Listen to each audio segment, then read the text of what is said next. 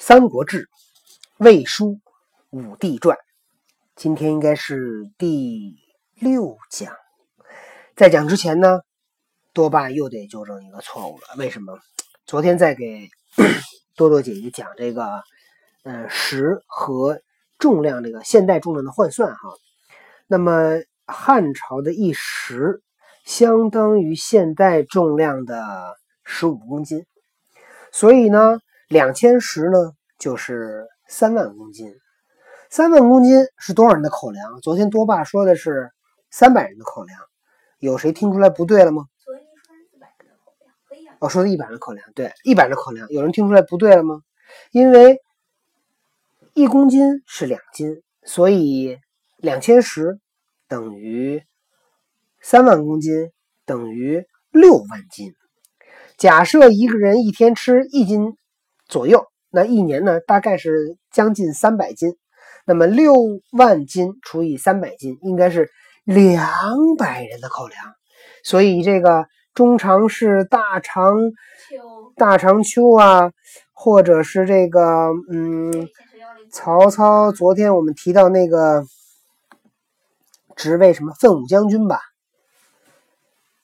就是他两千石的那个官位，就可以养。两百个人，你想他要拿出这些钱来，你算算，一般一个大户家里边算他有多少个佣人，咱就算他有二十个，二十个佣人吧，对吧？那就是他养二十个人，他还剩下一百八十人的口粮，你说有多多少钱？一年就这么多啊！你还买兵招兵买马，他要招一百个人，那他还富裕一百人的口粮呢。对，所以，哎，所以两千石是非常非常有钱了，你知道吗？那一百口，那那一百来养的第二天，第二年。好了，昨天我们讲的是，嗯，十八路诸侯，哎，讨董卓。然后呢，曹操去跟董卓打了一仗，结果打败了，还差一点就死在那儿。得亏他那个堂兄弟叫曹洪救了他，把那马让给他。哦，打会儿下。嗯。嗯。有曹绿吗？没有。然后太祖回来了，听着啊，太祖到酸枣，诸军兵十余万，日置酒高会，不图进取。太祖打了败仗，垂头丧气的回到了酸枣，看到了呢那些其他诸侯那些兵啊，有十多万，在那儿什么置酒高会啊，天天就喝酒啊，聚会呀，打麻将啊，卡拉 OK 呀，上网玩游戏，天天就干这个，不图进取，啊，也发朋友圈，对吧？嗯，那那三英战吕布，三英战吕布这个这个书咱们昨天说过了啊，昨天你已经问过这问题了，这个现在没讲，咱不知道，不能说有，也不能说没有，这个这个武武帝记里没解没解释这件事，好吗？那就在《新鲁传》里看。哎，没准儿啊。然后我们继续，然后太祖呢则让之，因为谋曰：“听着。”诸君听武计，使渤海引河内之西临孟津，酸枣诸将守城高，据敖仓。塞塞，嗯，叫什么来着？哎呀，这个字我忘了。大家请稍等一下啊。爸爸，他是不是这么让他们听？好了，这个耽误一小下，我们去查了一下，在叫色还原太古，权治其险，使元将军率南阳之军，军单细入五关，以镇三府，皆高垒深壁，勿欲战，亦为疑兵。视天下形势，以顺诸逆，可立定也。今兵以易动，迟疑而不进，先天下之望。且为诸君耻之，苗等不能用。太祖回到三酸枣，一看这帮诸侯的样生气啊，就训他们，责让，就责怪他们，说：“你们要是听，你们过来砍了，我把你们 OK 了。”他是这么说的：“他说，你们要是听我的啊，让渤海，渤海是谁呀？袁绍，袁渤海啊，你来带着你河内的军队来。”到孟津这个地儿，其他的诸位将军酸枣的这些诸位将军，你们守住城高，占据敖仓，堵塞还原山啊，还原是一个关口和太谷，然后呢是利用它的险要，怎么了？就是我觉得诸位不好听，能不能猫味啊？少涵，你要这样的话，下回我讲你不要再插话了，可以吗？因为你现在用的都是大家的时间，行吗？说点说点好玩的，那个或者有意义的，行吗？使元让袁将军呢带着南阳的军队呢驻扎在丹和细，进入武关、三府、京兆啊、京兆尹、扶风，还有就是在首都长安旁边的三个郡。接高垒深壁，就是你们他们那儿都是很高的这个营垒啊，很深的这个墙壁，物欲战，不用跟他打，就是作为疑兵，把天下的你看天下这个形势，我们是顺，他们是逆，对吧？我们用顺来讨伐逆贼，马上就能定下来。现在的好，你们咱这兵是出了义兵啊，义军。但是呢，天天跟这儿也不动会儿，哎，卡拉 OK 玩游戏上网，那么让天下人都很失望。那么我为你们这些行为呢，我觉得特别可耻。曹操就这么这么说哈，这帮人也不听，秒等不能用，张淼他们不理，不不理这茬，天天还是玩游戏。太祖，我觉得如果我是曹操，你知道我会说什么？嗯。太祖兵少，别卡了 OK 了啊！你们再卡拉信不信我把你们 OK 了？太祖兵少，乃与夏侯惇等议扬州募兵。刺史陈温、丹阳太守周新御兵四千余人，还到龙冈，士卒多叛，至至建平，复收兵得千余人，进屯河内。太祖呢？在酸枣跟这帮诸侯发了一顿脾气，接着没人听。太祖兵也少啊，得你们这你们就在这玩吧啊！我哥们儿我闪了，太祖走了。他呢带着夏侯惇，带着他的剩的这点残军败将，到扬州那儿去招兵啊募兵。扬州那个刺史呢叫陈温，还有丹阳太守叫周新，这俩人呢比较欣赏曹操，给了曹操四千人。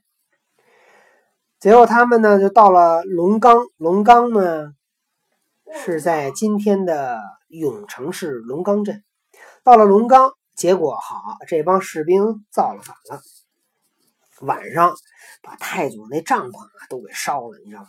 太祖挺厉害的，你别看太祖是要文有文，要武有武。太祖提剑啊，手剑杀数十人，一个人杀数十人，这不简单。一一个人杀数十人。你跟他剁一阵不也累吗？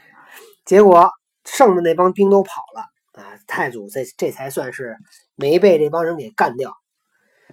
其不叛者五百余人啊，只剩了五百多人。你想，他给了四千人，三千多人全跑了，就剩五百人了。不，这帮人兵可能也不太愿意跟曹操干。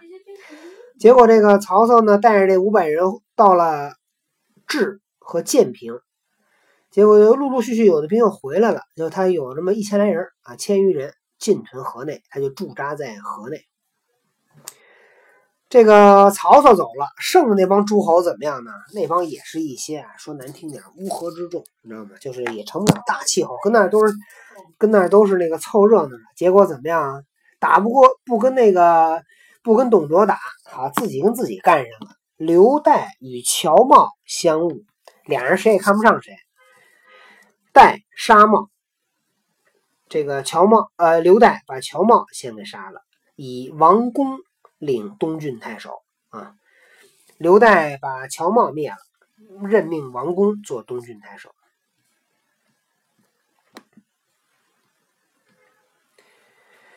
袁绍这又又出事了哈！袁绍与韩穆谋立幽州牧刘虞为帝，太祖拒之。这个。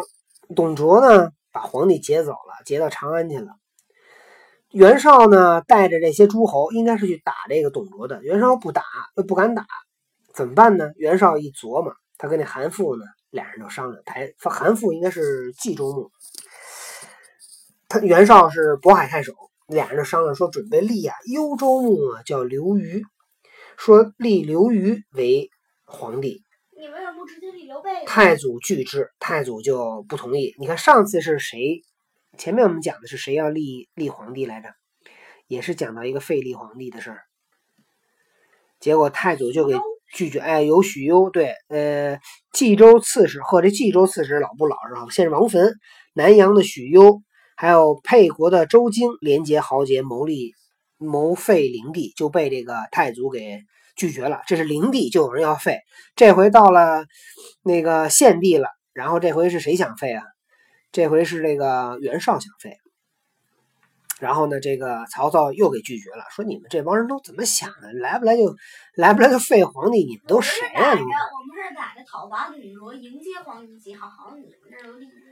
然后呢，绍又常得一玉印于太祖座中，举向其肘，太祖尤是笑而勿焉。袁绍又得到了一个一枚玉印，哎，就是那个古代那个皇帝啊，从秦朝开始，然后呢，他就得了一块和氏璧，就雕刻成了一个玉玺。呃，对对，呃，不是不是和氏璧，就是雕雕拿那个那个那个印是上面写着那个字是那个谁李斯，秦朝的丞相李斯写的那个字在上面。然后呢，这个呢就作为传国玉玺。结果这个袁绍呢，这也不是从哪儿得到了一个玉印，当然这个印肯定不是玉玺啊，他怎么可能得到玉玺呢？那玉玺你猜在谁呢？玉玺，当时汉朝那玉玺跑哪儿去知道吗？谁给拿走了？不知道。对了，让孙策让不是孙策，孙策他爸。哦，对，嗯，那个咱以后咱们再讲哈。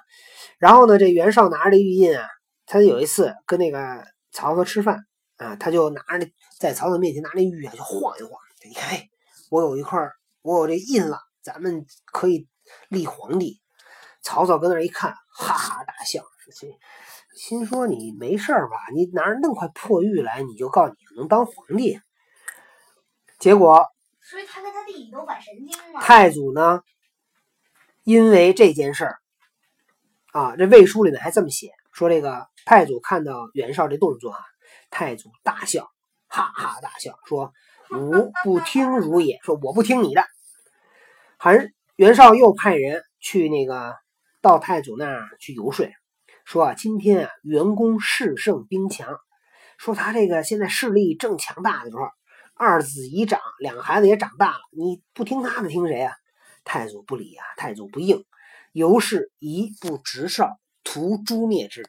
就从这一刻开始，曹操已经开始从心里面开始讨厌这个袁绍了。他就想着一定要把袁绍灭掉，说这个人啊，白白的坐在这个位置上，我们也推选他做这个盟主，结果他不干正事，他老想着要废皇帝。说我早晚有一天我得灭了他，所以从现在开始，曹操已经萌生要灭掉袁绍之意。